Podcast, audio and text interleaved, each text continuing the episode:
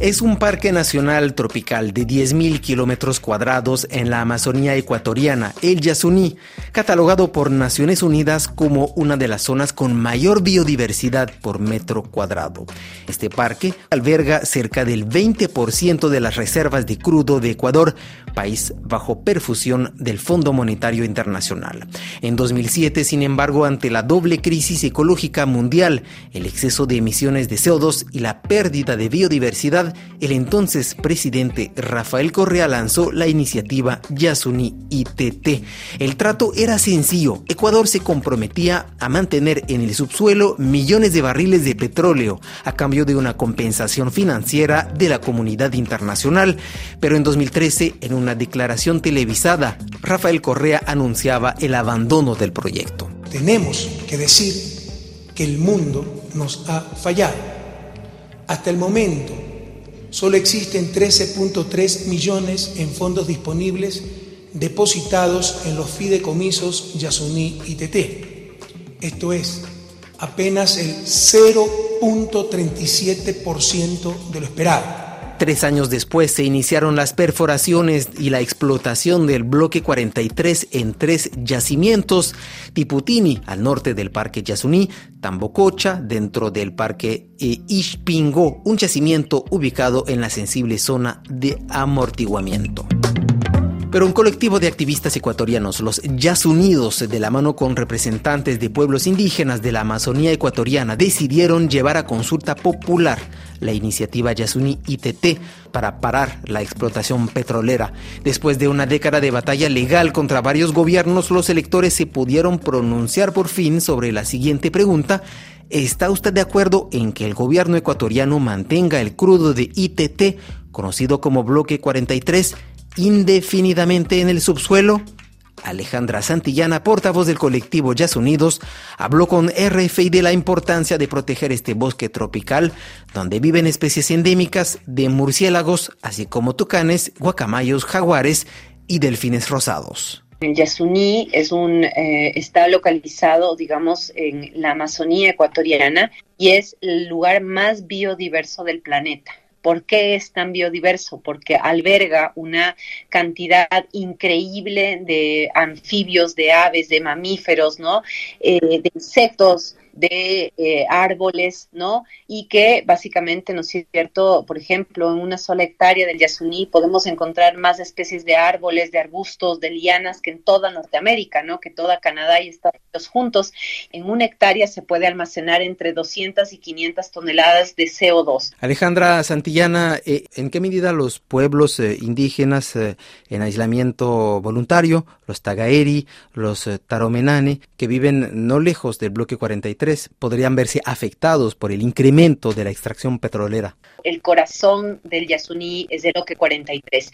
Nosotros decimos es el corazón del Yasuní porque no solamente que ahí se encuentra la mayor variedad, digamos, de biodiversidad, sino porque es el hogar de los pueblos aislados, de los tagaeris y los taraumenanes que habitan en ese territorio y que con la extracción petrolera eh, se ven amenazados, ¿no? La propia Corte Interamericana de Derechos Humanos eh, eh, y el informe de la Comisión Interamericana han establecido que efectivamente lo que está ocurriendo es que se pone en riesgo y que podemos, digamos, eh, pensar en un posible genocidio eh, con los niveles, digamos, de amenaza que tiene el petróleo en esa zona.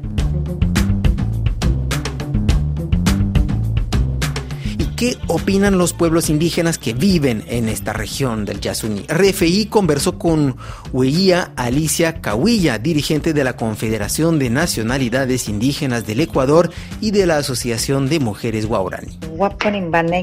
Buenos días, mi nombre es Hueía Cahuilla. Y estos son sus argumentos en contra de la explotación petrolera en el Yasuní.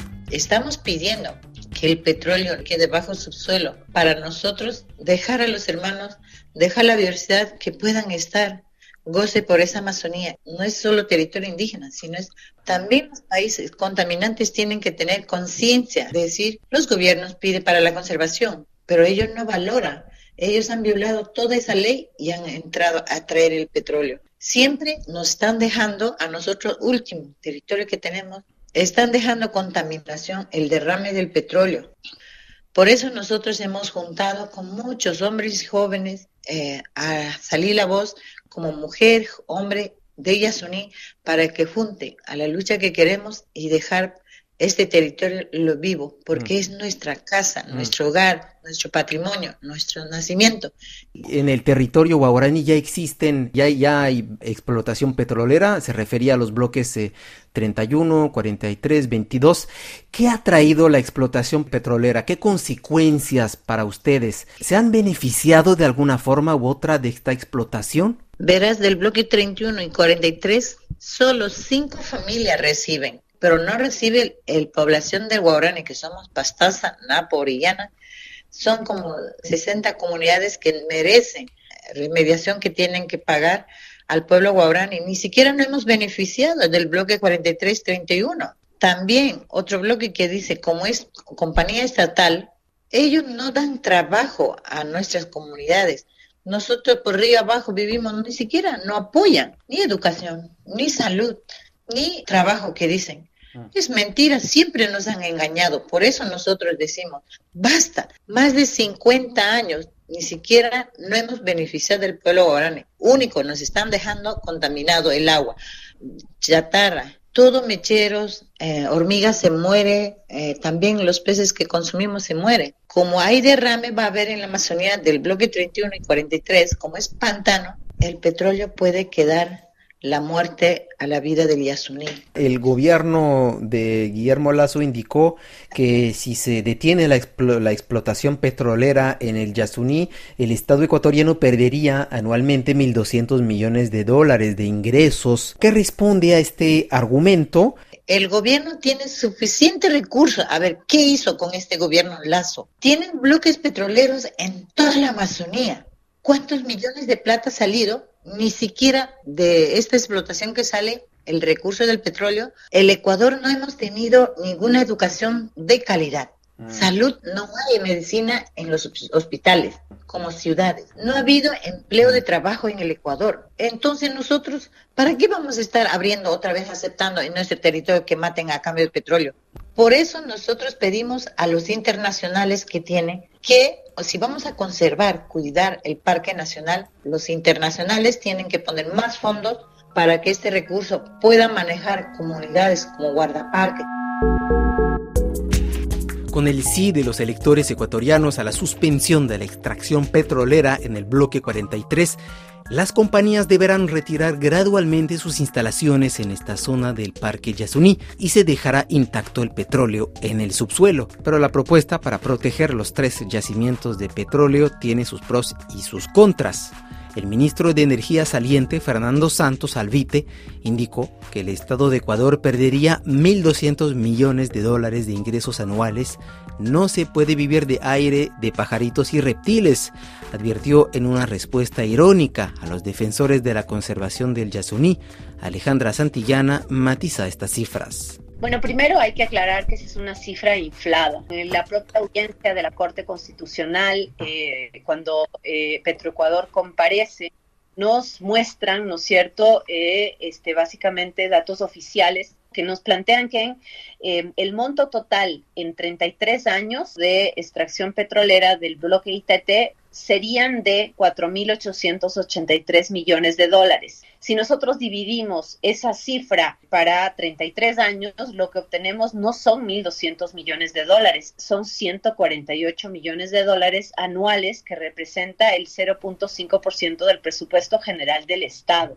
Eso sin contar los altísimos costos de producción que implica extraer petróleo. Mm. Y ahí hay dos datos más, ¿no? El propio ministro, ¿no? Que ahora habla de 1.200 millones de dólares, en su momento nos dijo claramente ¿no es cierto?, que ese era un petróleo de mala calidad. Dijo que el petróleo era como una brea, como una melcocha. Ese petróleo, ¿no es cierto?, que se llama crudo pesado, requiere de una inversión enorme y de alta tecnología para transformarlo en un petróleo que pueda ser vendido al mercado internacional a buen precio. Si no, básicamente estamos perdiendo, estamos destruyendo el lugar más biodiverso del planeta con altos costos, ¿no es cierto?, para vender un petróleo que está mal pagado en el mercado internacional. Eso se suma a la eh, disminución considerable de las reservas de petróleo que hay, pero que sobre todo hay Ecuador. De todas maneras, para un país tan pobre como el Ecuador, el, el 0.5 o el 1% del presupuesto general del Estado no son cosas menores, ¿no? ¿Qué es lo que permite, digamos, eh, resolver la necesidad de inversión social del Estado ecuatoriano, precisamente los impuestos. No es posible que este gobierno y el anterior hayan exonerado tributariamente a los grupos económicos más, más ricos por 6 mil millones de dólares, que en el Ecuador la evasión de impuestos de los grupos más ricos sea de 7 mil millones de dólares, que los principales deudores del sistema de rentas internas sean el Banco de Guayaquil, que le pertenece al señor Lazo, y el Banco de Pincha, y que pretendan destruir el lugar más biodiverso del planeta, porque eso básicamente lo que nos muestra es que están defendiendo sus privilegios